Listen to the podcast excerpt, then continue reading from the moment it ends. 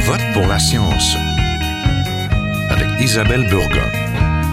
Bonjour, j'espère que vous portez bien. Nous voulions aujourd'hui revenir sur la crise des opioïdes qui sévit au Québec et au Canada. Ces dernières années, nous constatons une croissance de surdoses mortelles en lien avec ces drogues au pays et même dans la province. On parle de 38 000 décès liés à une intoxication aux opioïdes au Canada entre janvier 2016 et mars 2023 et de près de 525 décès pour le Québec juste dans la dernière année. Le gouvernement du Québec envisage aujourd'hui de, joindre, euh, de se joindre à l'action collective intentée par la Colombie-Britannique contre les compagnies pharmaceutiques.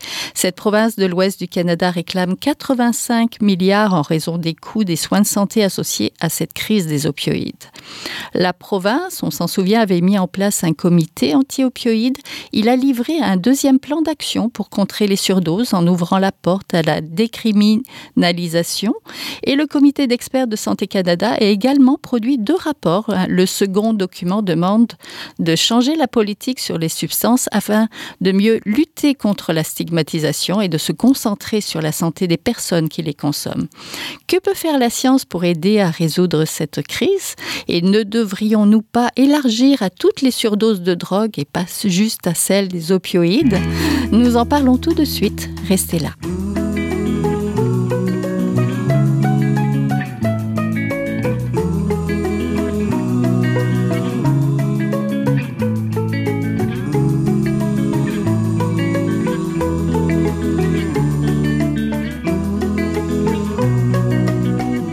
Je vote pour la science, nous interrogeons sur les dessous de la crise des opioïdes. À l'heure où le gouvernement québécois parle de poursuivre les compagnies pharmaceutiques, quelle approche devrions-nous adopter pour s'attaquer au problème sans faire l'amalgame entre soins nécessaires et surdoses de produits divers?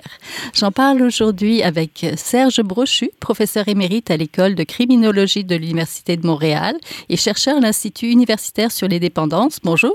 Bonjour. J'en parle aussi avec Yves Séguin, directeur général du Centre d'intervention et de prévention en toxicomanie de l'Outaouais. Le CIPTO, c'est un organisme en réduction des risques et des méfaits. Bonjour. Bonjour. Comme on l'a vu chez nos voisins américains et aussi dans l'ouest du pays, les gouvernements peinent à résoudre la crise des opioïdes avant d'envisager des solutions et des approches pour lesquelles je suis sûre la science peut contribuer.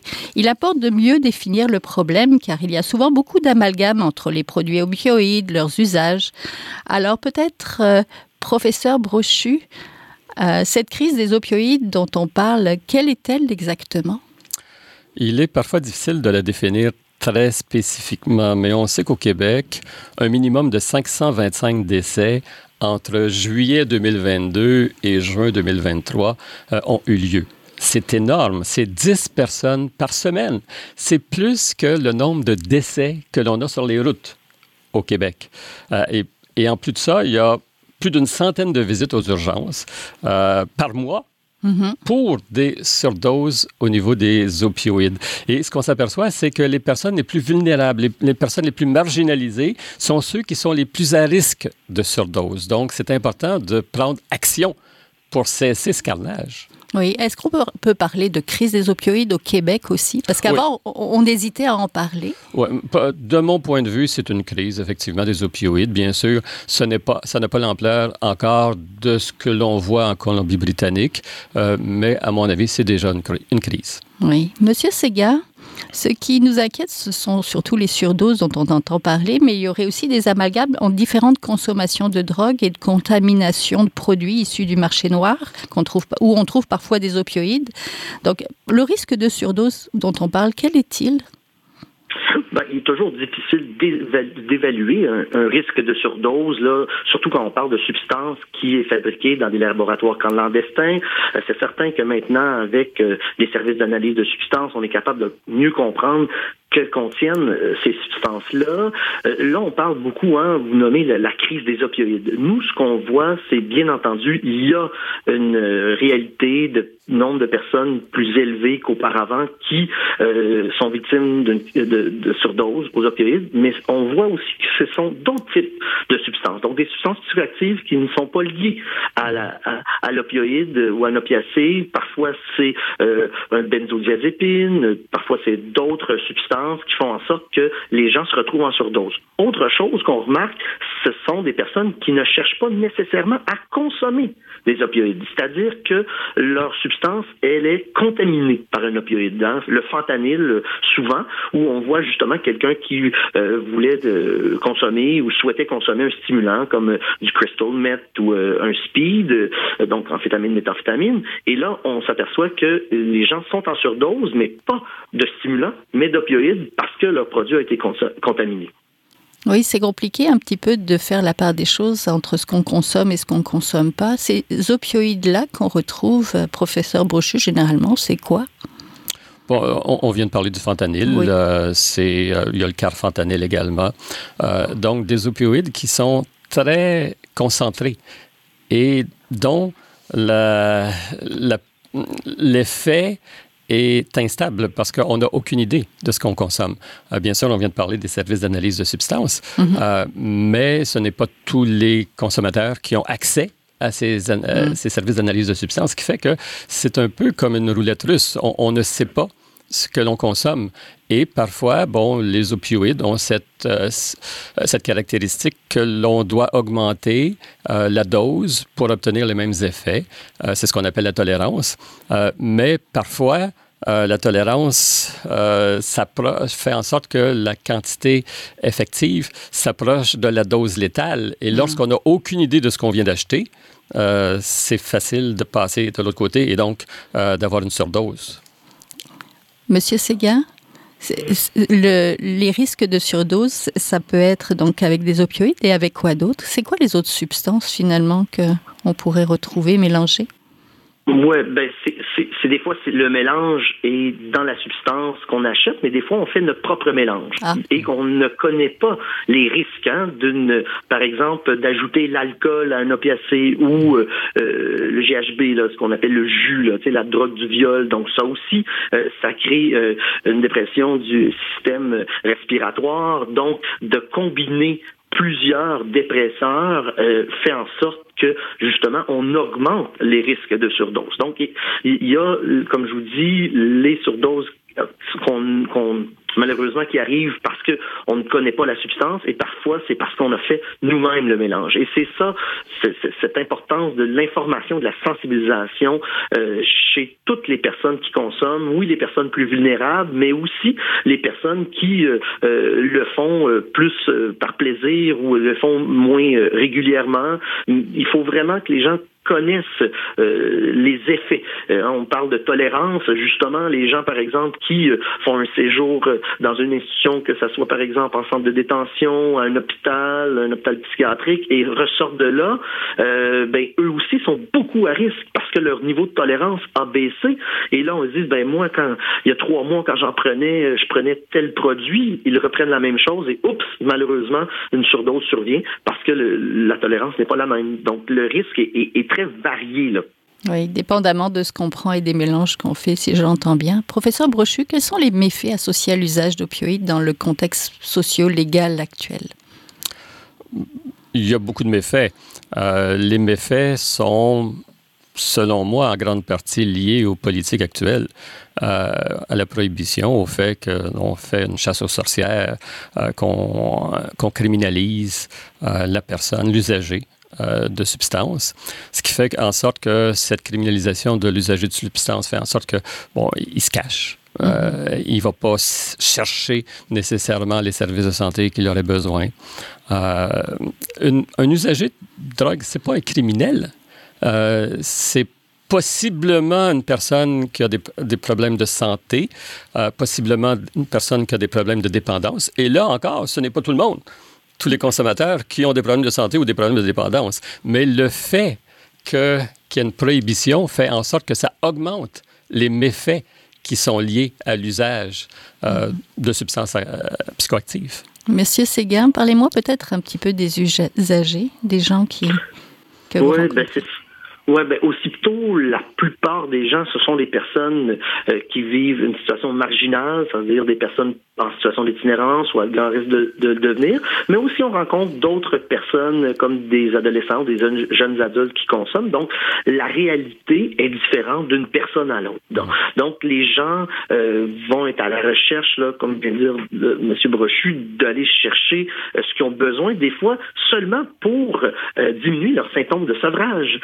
Gens, euh, oui, il y en a certains qui ont des problèmes de dépendance ou autres types de problèmes d'usage de substances, mais il y a aussi des gens, comme je le disais tout à l'heure, qui vont aller chercher juste le plaisir ou euh, pour faire la fête, par exemple. Donc, il faut être capable d'adapter euh, les messages de sensibilisation et l'intervention, c'est-à-dire hein, en travail de rue, on rejoint plus les personnes qui sont dans la marge de la société, mais il faut aussi être présent dans les écoles secondaires, dans les écoles pour adultes, par exemple, là où on se trouve, nous, pour justement parler de sensibilisation, parler, par exemple, aussi de l'utilisation de la naloxone euh, et faire attention quand on parle de naloxone. Hein, quand on parlait de mélange tout à l'heure, les gens, par exemple, qui mhm. vont mélanger un benzodiazépine avec l'alcool, puis ils voient leur ami euh, commencer une surdose, ils disent ah, c'est pas grave, j'ai mon j'ai ma trousse de naloxone, mais savoir que cette trousse de naloxone là fonctionne uniquement euh, dans les cas de surdose aux opioïdes, pas dans les cas de surdose, par exemple, aux benzodiazépines ou à d'autres produits.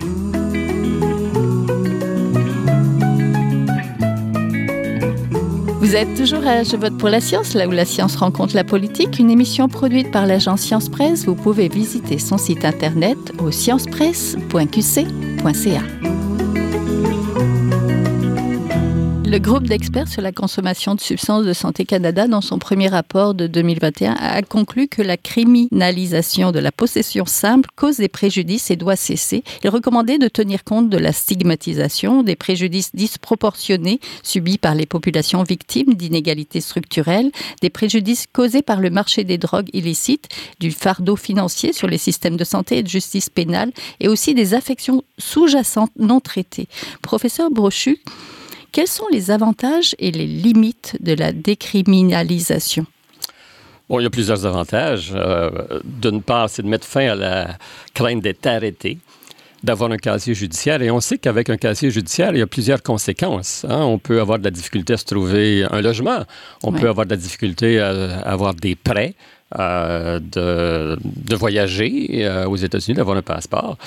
Euh, la décriminalisation aussi fait en sorte qu'on ne considère plus l'usager comme un criminel.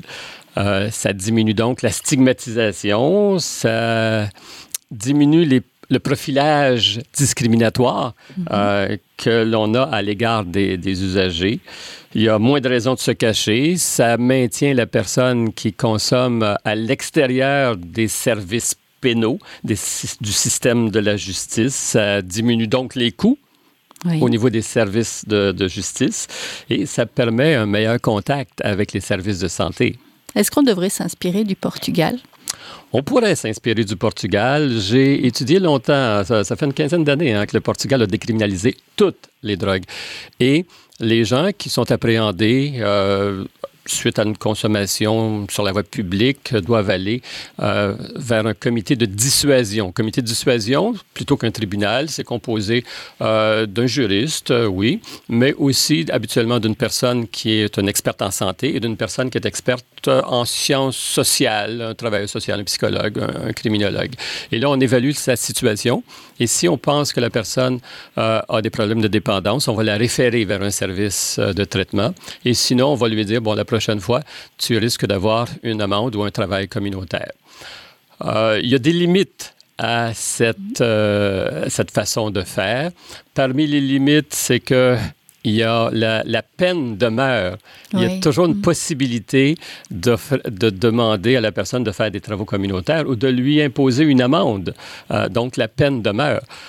D'autre part, cette peine est souvent euh, en fonction de l'expertise des intervenants qui vont travailler dans le dossier. Donc, euh, on peut euh, imposer une peine ou pas. Ah, ça peut être subjectif, c'est très subjectif, effectivement. et donc, le message est un peu ambigu aussi. bon, oui, on tolère, mais c'est pas correct. donc, c'est il y, a il y a des difficultés, je, dois, je devrais dire, avec ce modèle. Entendu. Monsieur Séguin, la décriminalisation, Ben, moi, je suis d'accord là, que c'est une bonne chose dans le sens où, surtout au niveau de la stigmatisation, parce que quand nous, on parle avec les personnes qui consomment euh, des substances psychoactives, leur premier obstacle pour recevoir des services, que ce soit en santé, services sociaux, que ce soit pour de l'emploi, pour du logement, vont nous nommer. Hein? C'est toute la stigmatisation qui vient derrière le fait qu'on est identifié soit comme consommateur de drogue ou comme criminel parce que on consomme. Donc, il est certain que c'est, ça serait un pas en avant euh, d'aller vers la décriminalisation. On le voit même avec la légalisation. Par exemple, là, je fais un petit parallèle avec le cannabis où les gens sont venus euh, chercher de l'aide. Tu on disait, est-ce qu'il y a beaucoup plus de monde qui consomme? La réponse, on l'a vu dernièrement, là, les statistiques euh, le démontraient. Il y a eu peu d'augmentation de consommation, mais ce qu'on voit chez nous, par contre, aussitôt, c'est que les gens sont venus davantage cogner à notre porte pour dire, hey, je pense que je consomme trop de cannabis, ou comment je fais pour diminuer ma consommation de cannabis, ou je, veux avoir une réflexion par, par rapport à ma consommation de cannabis. Fait que donc, de décriminaliser pourrait aussi amener les gens à demander de l'aide plus facilement. C'est certain que l'aide doit être offerte de façon euh, diverse, là, c'est-à-dire qu'on ne peut pas juste avoir du traitement qui vise euh, l'arrêt de consommation. Je pense qu'il faut avoir des traitements où on est plus dans euh, la réduction des méfaits, mais ceci étant dit, c'est une belle avenue. Mais au-delà de la décriminalisation, parce qu'on le voit en Colombie-Britannique en ce moment, euh, ça ne règle pas tout. Hein. Les surdoses surviennent encore. Il n'y a pas une grande baisse de surdoses suite à la décision de la Colombie-Britannique là, de décriminaliser une possession d'une petite quantité euh, de certaines drogues. Par contre, ce qu'on peut penser, et c'est là où il faut aller, c'est qu'on appelle en anglais le safe supply, c'est-à-dire d'aller chercher euh, euh, une façon d'obtenir notre substance qui n'est pas contaminée, comme par exemple que ça soit euh, de l'héroïne médicale, ça peut être aussi un stimulant qui est pharmaceutique pour remplacer les stimulants qui est vendu dans, dans, dans, la rue. Là. Donc vraiment, il faut penser plus loin que seulement la décriminalisation, parce que la décriminalisation a ses limites. C'est certain qu'il y a des avantages, mais on, on le voit, ça ne règle pas tout parce que son approvisionnement, c'est-à-dire que les personnes vont vouloir en acheter, ceux qui sont dépendants ou ceux qui veulent, euh, comme je disais tout à l'heure, euh, faire une expérience, mais à ce moment-là, euh, si on décriminalise, mais que la substance qui est vendue est dangereuse parce qu'on ne connaît pas son contenu ou son contenu contient des substances comme le carfentanil ou même la xylazine, comme on, voit hein, de plus en plus, ben, à ce moment-là, le risque de surdose va demeurer, que ça soit légal ou décriminalisé ou euh, légalisé. Oui, professeur Brochu, qu'est-ce qu'a apporté la légalisation du cannabis euh, qui a maintenant cinq ans là, par rapport à la consommation des autres substances et tout ça? Est-ce que on va justement euh, faire plus de oui? Au, niveau de la réglementation du cannabis, ce qu'on a vu, c'est que, euh, comme on, le dit tout à l'heure, il y a eu une certaine augmentation au niveau de la prévalence, mais faible. Euh, et, là, on ne sait pas, est-ce que ce sont les gens qui rapportent davantage de façon valide Oui, c'est moins caché. Et, voilà, exactement. Euh, mais une légère augmentation. Mais ce qu'on n'a pas vu, c'est qu'il n'y a pas eu d'augmentation chez les jeunes. Et ça, c'est important aussi parce que l'objectif de la légalisation, de la réglementation du cannabis, c'était de garder les jeunes à l'extérieur de ce marché. Sauf qu'il y a les wax pens qui sont apparus, ah qui sont mm-hmm. illégales. Euh, c'est ça. Au niveau de la consommation des autres substances, euh, je n'ai pas vu d'études qui montraient qu'il y avait un déplacement, euh, si ce n'est que vers l'alcool éventuellement, ou est-ce que les produits d'alcool sont de plus en plus attrayants? Pour les jeunes. Euh, avec des saveurs qui attirent les jeunes, euh, de la publicité qui pourrait attirer les jeunes, même si cette publicité n'est pas euh, destinée aux jeunes. Ils sont quand même mm. intéressés par... donc, l'alcool est quelque chose qui, qui apparaît. Et, ce que je disais tout à l'heure, une consommation plus intense avec les wax pens. Entendu. Monsieur Séguin, vous apparteniez au comité de réflexion sur les opioïdes. Il y a eu un premier plan d'action en 2017 et il y en a eu un deuxième récemment, un deuxième plan d'action sur les surdoses de substances psychoactives, ce qu'on appelle la stratégie nationale 2022-2025 de prévention des surdoses de substances psychoactives. Est-ce que vous pouvez un petit peu nous présenter du côté de la santé, des services sociaux et du communautaire ce qu'il y avait dedans? Oui, ben c'était un, ben, une stratégie en sept champs d'action. Là, on parlait euh, autant de l'information sensibilisation, la prévention des surdoses et la réduction des méfaits, les politiques publiques et les réglementations, vigie et surveillance, évaluation, recherche et formation, traitement de la dépendance et traitement de la douleur. Donc, sept champs d'action où justement là, oui, l'accent est mis euh, sur euh, les opioïdes, mais aussi tous les autres substances psychoactives. Et ça, ça c'est un changement quand même important entre la première stratégie et la deuxième, qu'on reconnaît là que euh, pour travailler auprès des personnes qui consomment, euh, il faut pas juste travailler sur une substance, faut travailler sur plusieurs substances à la fois. Donc, c'est d'être capable de mettre en action des, euh, des services, comme par exemple les sites de prévention de surdose. Donc, on, dans le premier, on parlait beaucoup des sites de consommation euh, supervisés, et même, je pense qu'on parlait de sites d'injection supervisés pour être plus précis. Là, on parle de sites de consommation supervisée aussi de sites de prévention de surdose. Des sites de prévention de surdose, ce sont donc des, des, des lieux où les gens peuvent aller consommer euh, de façon légale et où il y a une surveillance. Euh, donc ça, ça peut être mis en place à beaucoup d'endroits au Québec.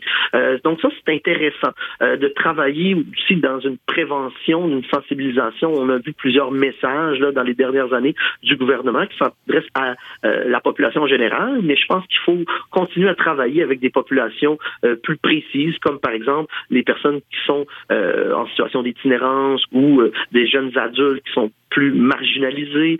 donc, il faut continuer à travailler à ce niveau-là.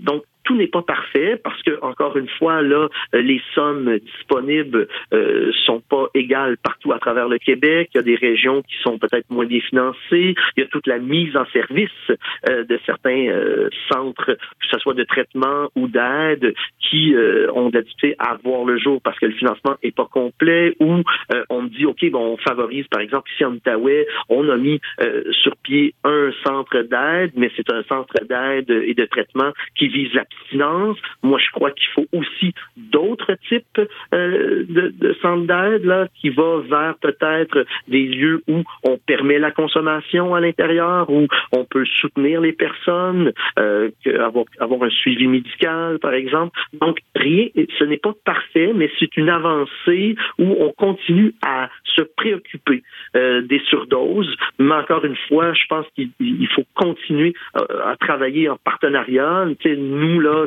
c'est euh, l'Association québécoise des centres d'intervention en dépendance du Québec là, qui nous représentait, par exemple, les, communautaires sur cette table-là. Là. Et euh, bien entendu, euh, il y a toujours des difficultés d'arrimage entre tous les, les, les, partenaires, hein, parce qu'on parle beaucoup de santé, services sociaux, mais il faut, comme je le disais tout à l'heure, réfléchir aussi à d'autres sphères, à d'autres secteurs, comme par exemple le ministère de la Sécurité publique, les centres de détention, par exemple, où, où nous, on, est, on est très préoccupés par ce qui se passe là-bas, euh, que ce soit quand ils sont à l'intérieur des murs ou quand ils sortent de l'institution, euh, du, centre de détention. Donc, il faut continuer à travailler à l'arrimage entre les partenaires parce que euh, c'est loin d'être parfait. Les, les, principes directeurs sont, sont bien, sont, nous sommes d'accord avec ces grands principes-là. Là, par contre, il faut vraiment être capable de, de, de travailler en partenariat qui inclut aussi les personnes qui consomment. Et ça, on l'oublie souvent. Ce sont des experts de ce qu'ils vivent. Et mhm. ça, je pense qu'on a tendance, malheureusement, à l'oublier euh, du côté là, des autorités gouvernementales. Oui, professeur Brochu, restons du côté des pistes de solutions. Comment, euh, comment faire? Ben, Je pense que la décriminalisation est certainement un premier pas très important, mais compte tenu des limites que nous venons de discuter mm -hmm. euh, sur la décriminalisation. Je pense que ça devrait être une mesure temporaire. En attendant une réelle réforme authentique euh, qui tient compte de l'expertise des consommateurs et -hmm. qui irait probablement vers une réglementation. Oui. Que pensez-vous du, du gouvernement qui veut poursuivre les compagnies pharmaceutiques? Est-ce que c'est quelque chose qui peut euh, contribuer à résoudre la crise? Résoudre la crise, je ne sais pas. Bon, probablement injecter de l'argent euh, pour aider euh, à mettre en place de nouvelles mesures. Au cours de la dernière décennie, on a quand même progressé beaucoup au niveau de la réduction des méfaits. Il y a dix ans, euh, il n'y avait pas de, de service d'injection ou d'inhalation supervisée euh, au Québec. Il y en avait ailleurs. Il n'y en avait pas au Québec. Euh, il n'y avait pas de service d'analyse de substances, mm-hmm. ce qui est nouveau, relativement nouveau encore au Québec. Il y a 10 ans, il n'y en avait pas. Il n'y avait pas de distribution de naloxone au Québec. Il n'y avait pas non plus de, de à, long terme, là, de, de je perds mon mot. Euh, il n'y avait pas de campagne de prévention ciblée autant. Euh, donc, on a fait de grands pas, mais il faut continuer euh, à aller de l'avant, pas seulement en termes de, de, de, plaster que l'on met mm-hmm. sur la situation, mais en termes de politique pour aider à régler la situation. Il va toujours avoir des surdoses, mais la surdose, il va en avoir moins, à mon avis, si les politiques sont plus euh, sont ciblés. et qu'il y a une normalisation des rapports avec les usagers. Oui, M. Séguin, le mot de la fin du côté des solutions.